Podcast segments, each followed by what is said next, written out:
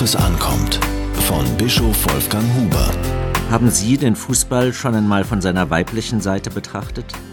Wenn nicht, dann wird es höchste Zeit. Die Fußball-WM der Frauen hat in dieser Hinsicht die Welt verändert. Jedenfalls für mich.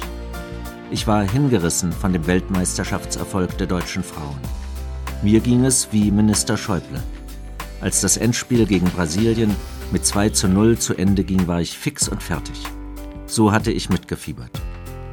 Das weltweite Interesse an den Fußballdamen nimmt zu. Das kann man auch in Berlin merken. Die Frauen und Mädchen des Frauenfußballclubs Berlin 2004 verabredeten sich kurz entschlossen dazu, das Endspiel gemeinsam anzuschauen. Auch das tat dem Interesse für den Frauenfußball gut, denn es wurde sogar von CNN bemerkt. Falls die nächste Weltmeisterschaft 2011 in Deutschland stattfindet, werden vielleicht auch Spielerinnen des FFC Berlin zur Nationalmannschaft gehören. Für das Finale fände ich das Olympiastadion genau den richtigen Ort. Bisher ist Potsdam vorn. Zusammen mit der großartigen Torhüterin Nadine Angerer vertreten Anja Mittag und Babette Peter von Turbine Potsdam unsere Region in der Nationalmannschaft. Da aber der größte Fußballverein Berlins den wunderschönen Frauennamen Hertha trägt, wird der Frauenfußball sicher auch in Berlin weitere Unterstützung finden. Vor einigen Jahrzehnten schuf der Maler Reinhold W. Timm ein Maskottchen für Hertha BSC. Er hielt sich nicht an die Vorstellung, Hertha sei die alte Dame von der Spree. Er wählte vielmehr eine flotte junge Dame als Maskottchen. Es gab sie als eine Art Barbie-Puppe.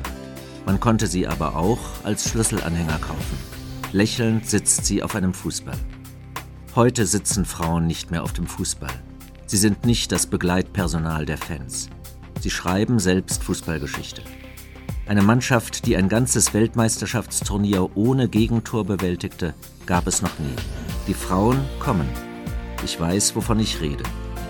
In der evangelischen Kirche tun inzwischen zahlreiche Frauen als Pfarrerinnen Dienst. Lange mussten sie um die Gleichberechtigung kämpfen, aber sie haben es geschafft. Und uns tut das gut. Jesus durchschaute übrigens die Machtansprüche von Männern.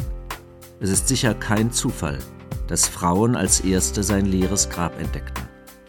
Auch deshalb bleibt mir eine Religion fremd, in der Männer mit ihren Regeln die Frauen hinter den Vorhang von Kopftüchern zurückweisen. Wir Männer können von Frauen nämlich viel lernen. Diese Kolumne erschien in der Berliner Tageszeitung BZ.